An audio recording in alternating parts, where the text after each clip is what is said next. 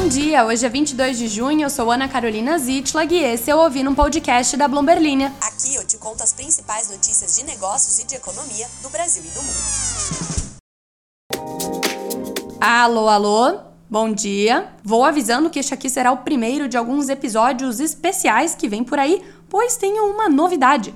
Eu e meu colega Alan Blanco seremos California Girls a partir de amanhã, já que estamos indo para Los Angeles participar do VidCon. E por amanhã, na verdade, eu quero dizer hoje, quinta-feira, pois já é hoje. Estou nesse momento que você está ouvindo isso aí, provavelmente dentro de um avião. O VidCon é uma convenção anual para fãs creators, executivos e marcas, que é totalmente focado em vídeo. É um evento também para o TikTok e para o YouTube entrarem no ringue e tentarem disputar a atenção dos criadores. Seria essa uma das batalhas do século? Não sei, estou indo lá em loco para conferir. Por isso, estou gravando este episódio aqui mais cedo na quarta-feira, porque estarei viajando. Nos próximos dias, vou fazer as edições diretamente de lá. Por isso, vamos logo com as notícias de hoje, para não perder tempo, pois eu ainda não fiz a minha mala.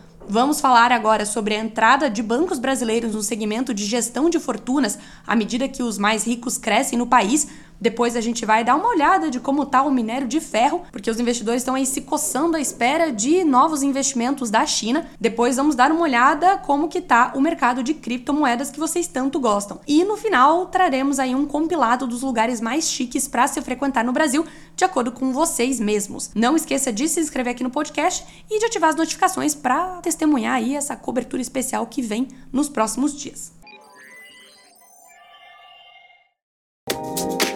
O BTG Pactual está avaliando comprar um banco nos Estados Unidos e uma empresa de gestão de fortunas no México para expandir a sua atuação em private banking. Private banking é um termo geral para falar de gestão de investimentos de fortunas.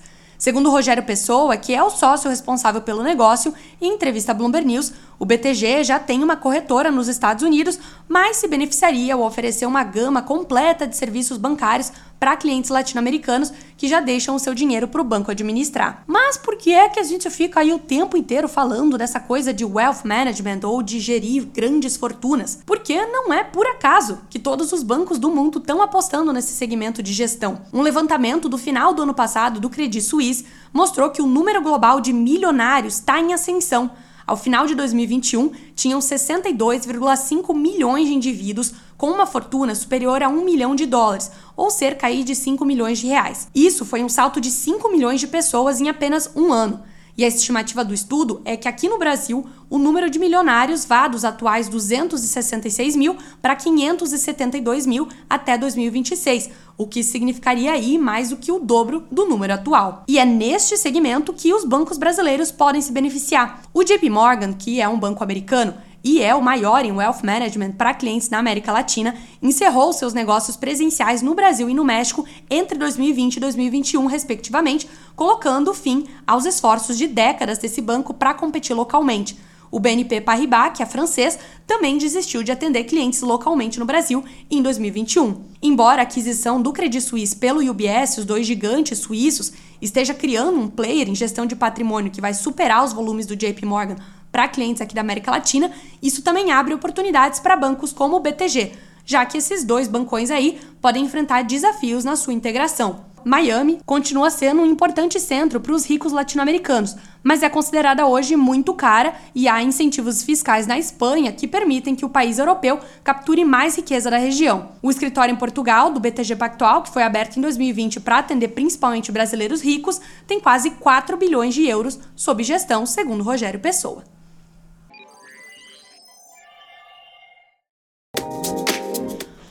Faz um tempinho que não falamos sobre commodities por aqui, ou pelo menos eu não me lembro. Pode ter sido que a gente tenha falado, mas eu não tô lembrada.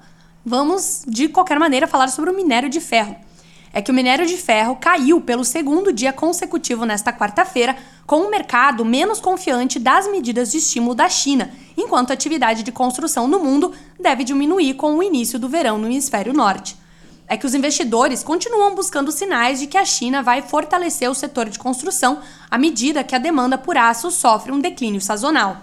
As recentes expectativas de mais estímulos por lá levaram a uma recuperação dos preços, mas a demanda acabou estagnando. Desde que o país começou a dar sinais de que deixaria as restrições contra a Covid de lado, os investidores estão esperando anúncios de maiores estímulos para a retomada da economia do gigante asiático. Jornais financeiros da China estão esperando mais cortes de juros no final deste ano no país, na contramão do mundo que só agora está pensando em talvez, quem sabe, cortar juros como, por exemplo, o Comitê de Política Monetária, o Copom, que resolveu manter aí a taxa Selic nos atuais 13,75% nesta última quarta-feira. O principal assessor político da China destacou que mais esforços devem ser canalizados para impulsionar o consumo no país.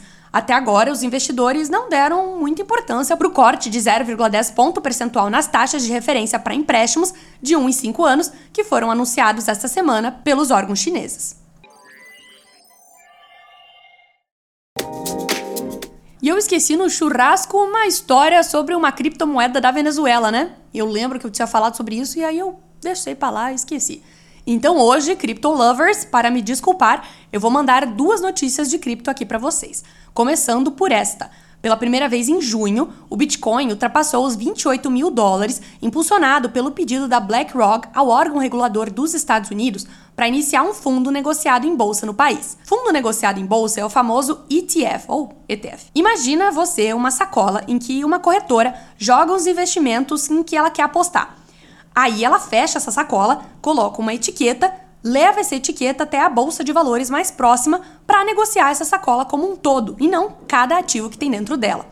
Pois bem, a BlackRock que é a maior gestora de ativos do mundo, entrou com um pedido de ETF de Bitcoin à vista junto à Securities and Exchange Commission, a famosa SEC, ou o equivalente à Comissão de Valores Mobiliários, a CVM do Brasil, em 15 de junho. A SEC resistiu em permitir que tais fundos à vista existissem nos últimos tempos, mas essa tentativa aí tem o respaldo da BlackRock, que, como eu disse, é a maior gestora de ativos do mundo, é uma gigante dos mercados. Com isso, o maior ativo digital, o Bitcoin, chegou a subir 5,3% nesta quarta-feira para atingir 28 mil dólares 142 durante o dia. Ainda nessa toada, uma nova exchange cripto apoiada por empresas como a Citadel Securities. Enquanto isso, uma nova exchange de cripto que é apoiada por empresas como a Citadel Securities, a Fidelity Digital Assets e a Charles Schwab entrou em operação em um movimento que pode remodelar o cenário de ativos digitais em meio ao maior escrutínio dos Estados Unidos sobre esse setor. Parece que estamos caminhando a passos interessantes com esses grandes players entrando no mercado. Só que indo na contramão disso, a gente vai entrar agora numa história de, na verdade, um recuo do uso de criptomoedas, dessa vez pela Venezuela. É que a Petro, a criptomoeda venezuelana que foi sancionada pelos Estados Unidos,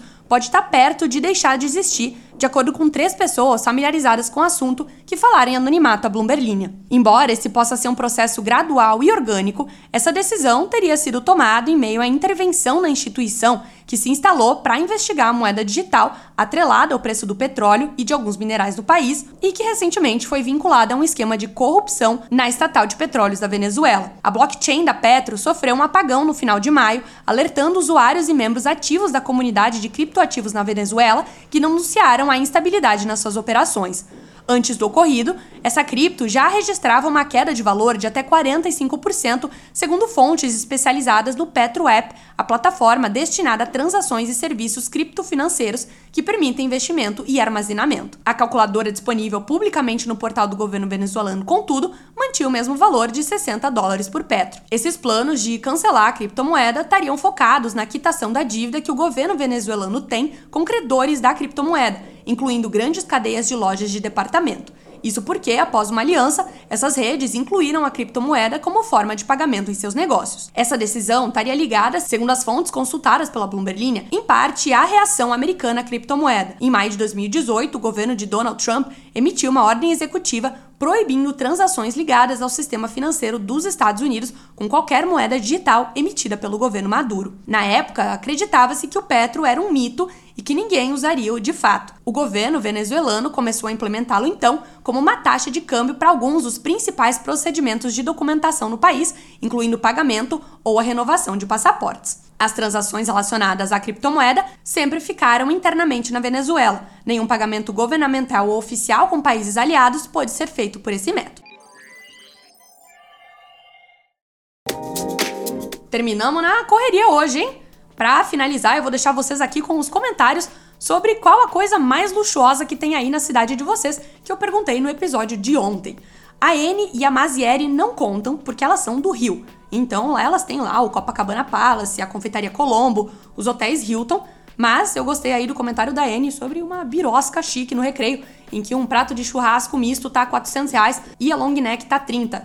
Churrasco no Rio de Janeiro a 400 reais é realmente pra gringo pagar. Deixa os gringos pagar, pois agora. Já a Paula tá comentando aí que em Belo Horizonte, o bairro Lourdes tem o metro quadrado mais caro da cidade. O João não disse de onde ele é, mas disse que a coisa mais chique que tem por lá é um restaurante japonês. João, conta aí pra nós de onde você é, meu filho. De fato, comida japonesa é um negócio caro em qualquer canto.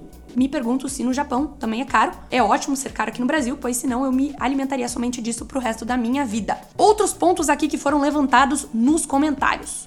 Lucas, eu não entendi muito bem o que você disse, mas de fato a Vale falou sobre as supostas propostas aí pelo braço de níquel dela. Eu até citei ontem, ela mandou um não podemos citar valores ou eventuais partes envolvidas, mas ela não negou isso, ela afinal está procurando sim ativamente um comprador. E o Macedo pergunta sobre o CDB, semana que vem a gente conversa sobre isso, enquanto o Lucas Tonin, sempre bacana pronunciar o seu nome porque parece Toninho em mineirês, pede uma explicação sobre qual é a da Arábia Saudita e todo o seu dinheiro envolvido aí, inclusive em compras no futebol. Vamos focar isso também na semana que vem, quem sabe se eu me lembrar. Se eu não lembrar, vocês me lembram. Ufa, saudade de ler, inclusive consegui fazer aí um episódio de 14 minutos. Um beijo para todos, talvez um pouco menos do que isso depois que eu editar e tirar todas as partes que eu gaguejo. Então, menos que 14. Um beijo, até amanhã.